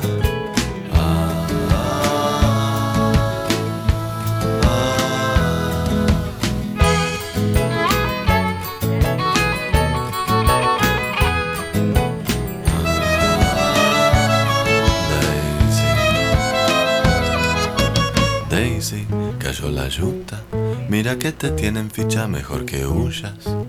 Daisy, cayó la yuta. Mira que te tienen ficha mejor que huyas. Y como siempre hace lo que le antoja, en zona verde o en zona roja, sin darse cuenta, y ese es el tema, uno se va metiendo en problemas.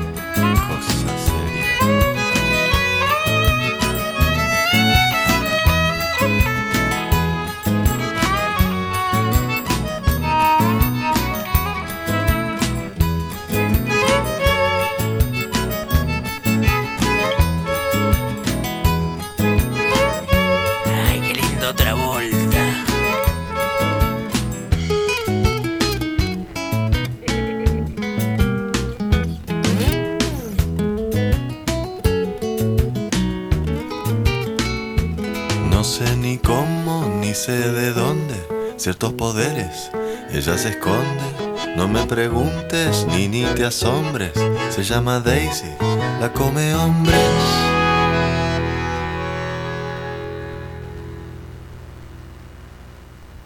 Y bien, avanzamos aquí en nuestra América Morena, 34 minutos de las 11 de la mañana. Alberto Altamirano, tenemos algún, algún picadito de noticias, ¿verdad? Tal cual, Esther, como está regresando o ha regresado el presidente argentino, también lo hizo el, su par el brasilero, lógicamente por días diferentes, Ajá. luego de tres meses en los Estados Unidos, eso sí coincide, y regresa a su país, Jair Bolsonaro.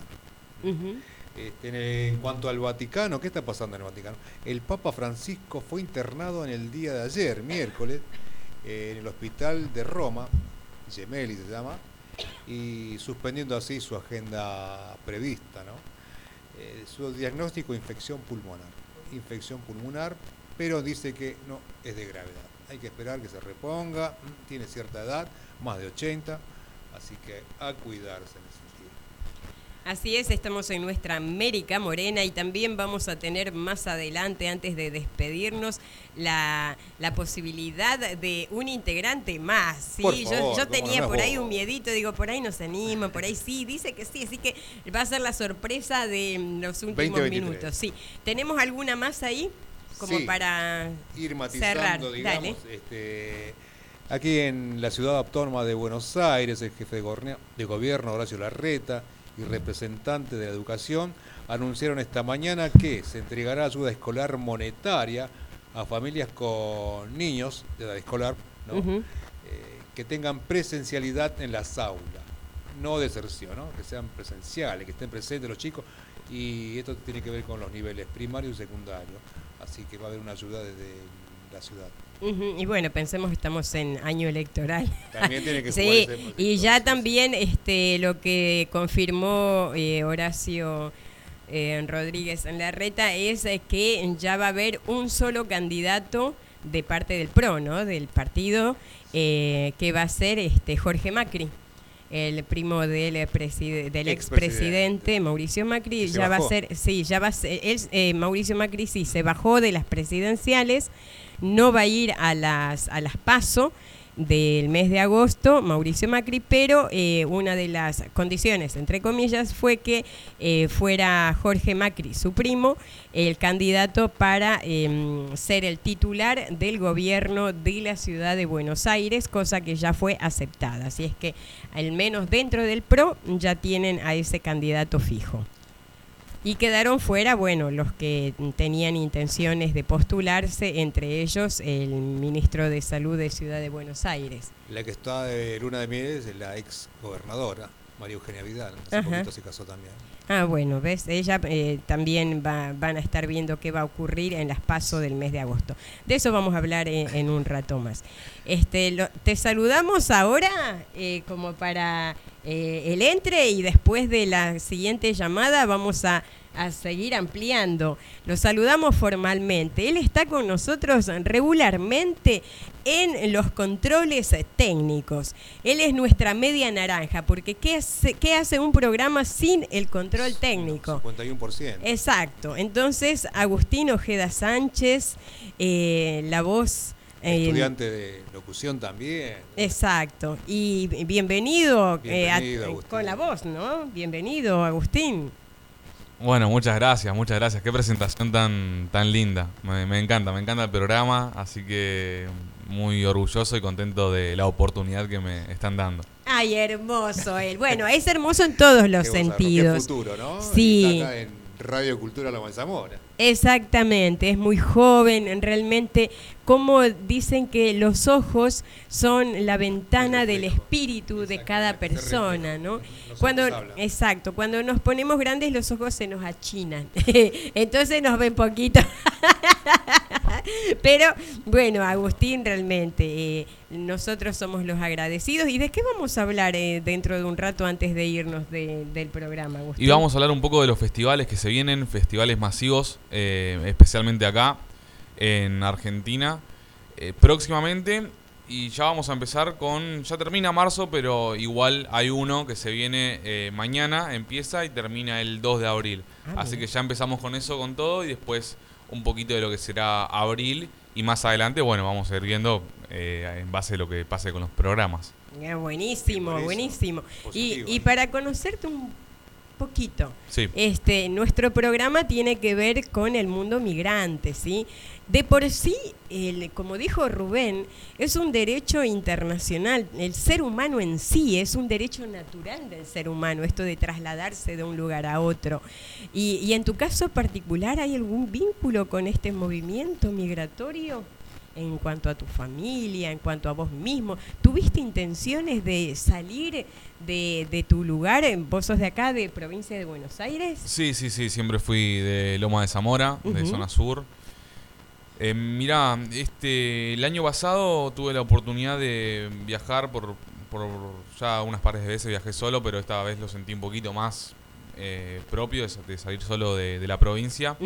Por primera vez salí de la provincia solo y me fui a Mendoza y me encantó. Así que sí, la idea en un futuro es poder viajar.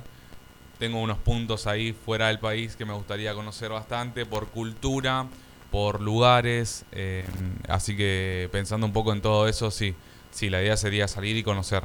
No sé salir a vivir, que hay mucha gente que, te dice que sos joven, que, esto, que lo otro, que el país está así, aprovechá y andate.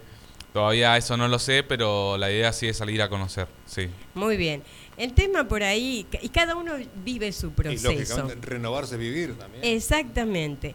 Y, cada, y cada persona va decidiendo, ¿no? Por sí mismo, porque hay muchos, eh, muchas personas que dicen, no, es todo fácil y te pintan ¿no? La situación como si fuera súper sencillo. Y sin embargo, eh, tiene de todo un poco. Migrar, trasladarse a vivir, ¿no? A, un lugar diferente, tiene sus bemoles. No todo es oscuro ni todo es color de rosa. Ser protagonista también de esa misma vida, en el mismo otro escenario, pero ahí es, como que después digo, extraño Loma de Zamora, ¿no? Claro.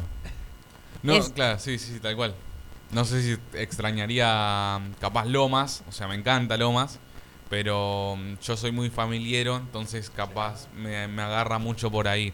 Pero también hay que pensar que la vida de uno es la vida de uno, entonces eh, aunque quieras a tu familia, es tu vida y tu familia ya la, ya la hizo, o sea, ya la está por terminar, en todo caso, o está encaminada y cada uno tiene su vida. Entonces también hay que verlo por ese lado. Pero bueno, todavía me falta, tengo tiempo para pensarlo. tiempo. Tengo mucho, tengo mucho. Es joven, sí. tiene ¿Cuántos años tenés, Agustín? 21. Pero mira, hermoso. ¿Quién pudiera? Ajá, eh, realmente hay, hay mucho para, para experimentar y como bien dijo, cada experiencia es única. Es irrepetible. Es única e irrepetible. No, no hay alguien que te diga, mira, si vos vas por acá te va a pasar exactamente esto. Te pueden aconsejar, pero no significa que realmente vaya a ocurrir esa situación. Entonces, y ahora sí, ya nos faltan 42 minutos de las 11 de la mañana eh, y vamos a hacer como un, un paneíto muy, muy breve sobre esta situación de la jubilación, el aumento de la edad de la jubilación en diferentes países, ¿sí? Francia fue uno de los casos que había mencionado la semana pasada. Y que sigue en la actualidad reclamando, la gente sigue estando en las calles reclamando que precisamente eh, ah, no, no, no se ejecute esto de aumentar la edad de la jubilación. Bien, aquí recordemos que es a los 65 años, ¿no? Y 30 años de aporte. Hay quienes se exceden, digamos, en esta edad laboral, pero lastimosamente, decir lastimosamente, porque eh, tiene que esperar hasta cierta cierta edad, que es los 65, puede ser los 70, y no sé si los 70 el tema de seguros también tiene que ver porque el trabajo es un riesgo. Así que hay que esperar estas cuestiones de que los 62 se esté dando en Europa y nosotros, bueno, nosotros seguimos acá. También tiene que ver el tema de la jubilación con las nuevas medidas que, que imple- implementó, destacó este, el nuevo ministro. Pero es la realidad. Estoy escuchando de fondo un celular que, bueno, vamos a tener minutos más. Y cambiando de, tema, te digo que deportivamente hablando, excelente el seleccionado argentino como estuvo en esta semana, venciendo 7 a 0 nada más que a, a nuestro eh, ante Curazao. Curazao que hemos dicho que está frente a las costas venezolanas, eh, goles de lógicamente como Messi ha superado la barrera histórica más allá de los 100 goles, eh, Nicolás González, Enzo Fernández, Di María y Montiel. Ya la próxima, el próximo partido en el seleccionado argentino eh, va a ser con su similar de Bangladesh. Nos interiori- interiorizaremos, este, interiorizarse dentro de lo que es dónde está Bangladesh y va a tener fecha entre el 12 y el 25 de junio. Abril, mayo, junio sí faltan dos meses y moneda. Y recién en septiembre, en el mes de septiembre, ya en la primavera, comenzará la eliminatoria eh, con víspera desde la Comebol hacia el Mundial 2026. Recordemos también que lo habíamos anticipado que se realizará en el país mexicano, Estados Unidos y Canadá. Así deportivamente hablando, y nosotros cuando transitamos esta mañana a través de Radio Cultura de Mazamora, 11 y 45 de la mañana, Esther Barrera. Bien, Rodrigo Díez está en comunicación, ¿no? Hola, buen día. Estamos en contacto, Rodrigo. Buen día para todos allá. Bienvenido, Rodrigo, a esta mañana aquí en la conducción. Esther tosiendo un poquito, pero nosotros te escuchamos. ¿Por dónde andas, Rodrigo? Contanos, a ver. Bien, bien, muy bien. Eh, bueno, acá yo estoy en horario laboral, pero bueno, puedo salir, es un lugar bastante grande eh, en el campo, así que puedo, puedo salir un poco al estacionamiento y, y bueno, charlar un poco con ustedes. Acá está cambiando el tiempo, yo creo que como allá, pero acá está empezando a hacer calor. Hoy llovió bastante, eh, así que ahí, ahí estamos eh, queriendo eh, entrar en la primavera. Bienvenido, entonces disfrutando. Estás en Francia, ¿no, Rodrigo? ¿Es así? Sí, sí, sí, sí. Yo estoy en Francia, vivo en, en París y trabajo a una hora de, París más o menos. Así que, mm, bueno, hago ese, ese trayecto ida y vuelta todos los días. Y, bueno, es cierto que ahora con el problema, con el paro de transporte y, eh, bueno, la, la greve que le dicen acá, que es eh, bueno, el paro general, se hace de a ratos complicado eh, agarrar eh, el tren, eh, pero, pero bueno, se intenta. en eso somos bastante parecidos. Rodrigo. los franceses con, los argentinos. ¿Por qué razón el paro se está realizando? ¿En mejora de? Es por la reforma, la reforma de hace un tiempo, más, en realidad se viene tratando Ahí estamos, Radio Verde. Congreso de acá, eh, se viene tratando una reforma de la jubilación. Eh, el, gobierno, eh, bueno, Macron propone pasar de la jubilación a 62 años, que es hoy, a la jubilación a los 64. Lo veníamos anticipando. Así que... ¿Cómo están las calles ahí? ¿Cómo de protesta total, convulsión social? ¿Cómo está el ambiente ahí que sos este protagonista, actor ahí en Francia. Y bueno, ahora se está tranquilizando un poco, pero mm, en realidad las protestas son todas las semanas. Eh, eh, hace, sí, hace tres semanas que... Bastante. hay un día a la semana que hacen paro general, entonces hay, bueno, muy pocos trenes, si bien hay trenes, hay muy pocos, eh, se suman los recolectores de basura y eso sí es un problema porque, bueno, ahora empezaron otra vez a levantar la basura, pero eh, era algo bastante impresionante. Yo después les, puedo mandar una foto de, cómo estaba París hace, bueno, la semana pasada. Eran montañas, montañas de basura. Tremendo, ¿no? Eh, increíble. La repercusión que tiene, digamos, este paro y que no finaliza porque realmente les toca eh, no solamente el bolsillo, sino que es un tiempo prolongado hacia una jubilación que se va sumando en dos años.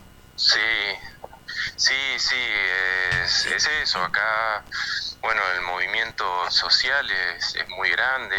Si bien es el país de, toda Europa, el país que, que, que la jubilación es, eh, bueno, más temprano, digamos, eh, acá ahora, bueno, ahora pasó a 64, pero mm, en todos los demás países de Europa está entre 65, 67, 69. aún así, mm, eh, bueno, acá hay un, espíritu combativo eh, siempre, siempre que tocan algún, algún derecho social eh, todos y cuando en el noticiero le preguntan a la gente, la gran mayoría dice, uh, bueno, sí, es un problema, pero nosotros estamos de acuerdo con los que hacen paro, con eh, todos los trabajadores y bueno, hay todo un espíritu social Dijiste que, es... Eh, un paro general cada toda la semana, digamos un día donde se está, digamos, dando, realizando este hecho. Sí, sí, sí y todos los gremios, estudiantes, acá tuvimos una época en el 70 que fue el Cordobazo, pero me imagino que eso también tiene que... Eh, se están copiando nuevos países, digamos, a esta nueva manera, modalidad de, sumar los años para con la jubilación. Eh, hay ah. gran convocatoria, entonces, si sumamos los estudiantes, Rodrigo. Eh, sí, bueno, los estudiantes son una parte grande de, todo el movimiento, eso, eso seguro. Eh, hay, hay muchos estudiantes y hay bueno muchos trabajadores de, obreros, operarios, eh, digamos los que son los que se ven más afectados. Eh, sí, sí, eso se ve, se ve mucho, y, pero en general hay como un apoyo social más allá de, no estar eh, tocado por, por, por, esta medida de, aumentar eh, los años de, jubilación. Eh, en general la gente está, está de acuerdo. Eh, es eh, sí, después bueno hay un montón de estudios del mostraron un montón de, estudios diciendo el sistema de jubilación como, como es ahora hoy es inviable dicen. Porque bueno la gente vive más porque porque la gente digamos puede trabajar hasta más viejo y eh, no sé la trataron de dibujar un poco ahí pero no, pero bueno hay que ver cómo, cómo sigue la cosa porque ahora eh, ya ya tiene sanción digamos ya tenía media sanción pasó al senado de acá la aprobaron la aprobaron también con un costo político muy grande porque mm, acá hay un decreto que, bueno, intentan no usarlo mucho porque eh, hay un decreto que, es, bueno, acá es famoso por todos lados, es, el 49.3 se llama. Y, bueno, es un decreto, es parte de la Constitución y eso le da el poder al presidente de eh, es como un decreto de necesidad y urgencia. De urgencia. Entonces, más más allá de que de que fue votado el no, eh, él usa ese decreto y, bueno, va a promulgar la ley. Bien. Hola Rodrigo, disculpa, estaba atravesada. Hola, ¿qué tal? Con la garganta un poco sentida, esto del cambio de temporada. Acá estamos pasando del verano al otoño, todo lo contrario que el hemisferio norte. Tenemos cinco horas de diferencia ahora, ¿verdad, Rodrigo? Sí, la semana pasada cambió el horario acá y, y, pasamos a tener otra vez cinco horas de diferencia, sí. Anteriormente aquí en la República Argentina también teníamos horario de verano, horario de invierno, pero dejó de usarse, así es que directamente mantenemos el mismo horario, eh, sea verano, sea invierno. Rodrigo, eh, a, título personal, ¿cómo te afecta? ¿Cuántos años ya tenés de estar viviendo en Francia, de estar aportando eh, para tu retiro? Em, yo ya va a ser el tercer año que estoy, que estoy acá. Eh, y sí, bueno, ahí ya hace un poco más de dos años puede ser que, estoy ahí trabajando y aportando, bueno, pagando los impuestos como todos. Em, y yo la verdad no sé si, si eso me, me toca de lleno, yo la verdad no trato yo sigo con, la mentalidad bastante argentina de, no esperar nada de, la jubilación. Eh, eso, bueno, nosotros lo, sabemos un poco por las malas. Eh, y bueno, yo conservo esa, e, e, esa idea de, bueno de tratar de generar algún algo un negocio un kiosquito un algo eh, para, para pasar la jubilación no exacto. Eh, así que yo la verdad no no, no, no, estuve investigando mucho eh, por mí personalmente. Eh, pero bueno, yo creo que ahí es un poco difícil porque hay que eh, poder probar los aportes que, hice en Argentina y, bueno, hay todo un convenio entre países para, para saber realmente cuántos años trabajaste y cuánto te toca. Claro, y esta situación también, esta situación también debe afectar igualmente a otros inmigrantes, porque muchos van a trabajar a determinado lugar, al menos en Estados Unidos, trabajan incluso con papeles que son truchos y aportan de algún modo, pero cuando se regresan a su país, todo ese aporte queda allá y uno no puede reclamar absolutamente nada. Esto es un fenómeno que también se va a estar viendo en, en lo que es la migración en Europa. Así es que, exacto, y es otro de los temas también por los que considero están abriendo, no están abriendo las fronteras porque no están así, pero sí están facilitando mucho más que antes el ingreso, especialmente eh, de, gente trabajadora, en edad de trabajo. Y la edad de trabajo en Europa supera los 60 años, ¿no? No es como acá que ya 60 años, olvídate de encontrar un trabajo. Eh, no, igual sí es, es, es difícil porque acá eh, hay, hay casos, yo eh, tengo acá, trabajo con colegas que, que, bueno, ellos me decían si yo con 60, 57, 59 años, si, eh, si tengo que salir a buscar otro un trabajo en otro lado, ¿verdad? no sé si voy a conseguir así de fácil. Entonces es, por ese lado es, es difícil eh, en Argentina, en Francia, en todos lados. Una vez que eh, yo creo que el mercado laboral busca más que nada gente joven y gente que pueda estar en un puesto durante mucho tiempo. Seguramente. Me refiero al hecho de que una persona mayor va a trabajar allá y obviamente como nunca va a llegar a los 47 años de aporte, eh, no va a poder jubilarse. Pero Rodrigo, qué bonito escucharte, qué bonito saber que eh, te tomaste este paréntesis. Disculpas, sabemos que estás en, en, horario de trabajo, pero ya sabemos entonces cómo están las calles ahí convulsionadas en Francia, ¿sí? Ah, sí, sí, sí, está, y bueno, y eh, eso se suma, bueno, siempre, en París siempre están arreglando cosas y, cortando calles para, bueno, eh, para, para, para, arreglar, ¿no? Y así que a mí personalmente me toca esto, el, paro de transporte cuando hay, después eh, el subte que está cortado y siempre es, es, una, es una aventura volver. Seguramente. Bueno, a cruzar los dedos para que vuelvas tranquilo. Rodrigo, un abrazo grande. Bueno. Muchísimas gracias, Rodrigo, por tu tiempo. Eh. Muchas gracias, y gracias a ustedes y bueno, es bueno volver a escucharlos y, bueno, cuando, cuando quieran. Muy amable. Buen día. Ahí está. Hemos conversado con Rodrigo Dietz. Él es eh, vecino de, de, acá de Lomas de Zamora, fue vecino de Lomas de Zamora, ahora está viviendo en Francia. Así es que, Agustín, vamos a ir comunicándonos con muchas personas que tal vez han sido vecinos nuestros y que ahora están en otras latitudes. Y ahora sí, cuando nos faltan un par de minutos todavía para que llegue el mediodía, Contanos, Agustín, ¿qué actividades hay así a lo largo y ancho del planeta, de Lomas de Zamora, de la provincia de Buenos Aires? Contanos.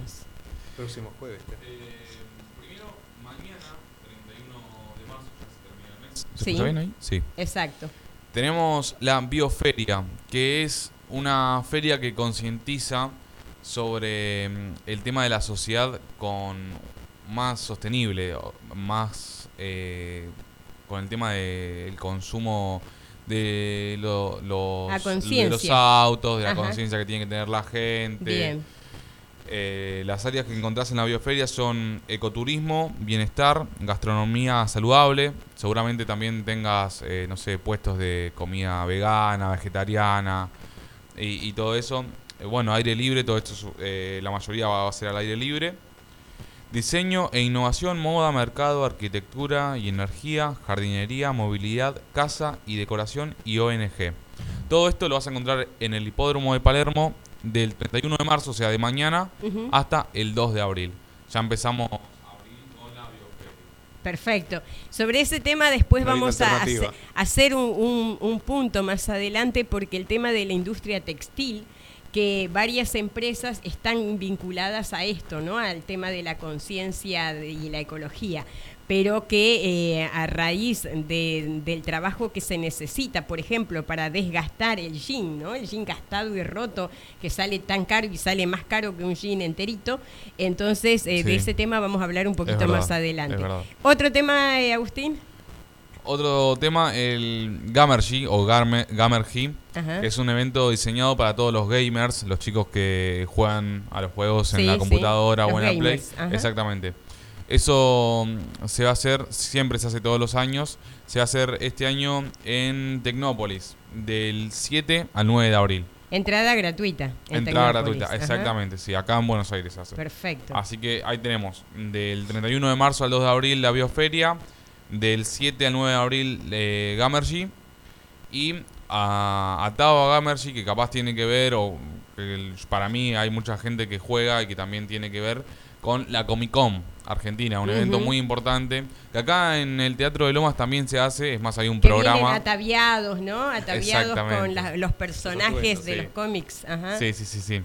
Eh, está buenísimo. Eh, luego, si tengo información sobre cuando se hace en el teatro, lo, lo pasaré. Así Claro. saben. La gente de Lomas, capaz le queda medio lejos irse hasta Costa Salguero, que es donde se hace este evento. En Tecnópolis, ¿no? Eh, no, este es. eh, este. O, o sí, creo que sí. Creo que sí, en Costa Salguero, Buenos Aires, del 2 al 4 de junio. O sea, ya ah, ese es pasamos. otro evento. Ya, ya pasamos Perdón. a junio. Exacto. Claro, es ya otro vamos evento. por el tercer evento. Sí.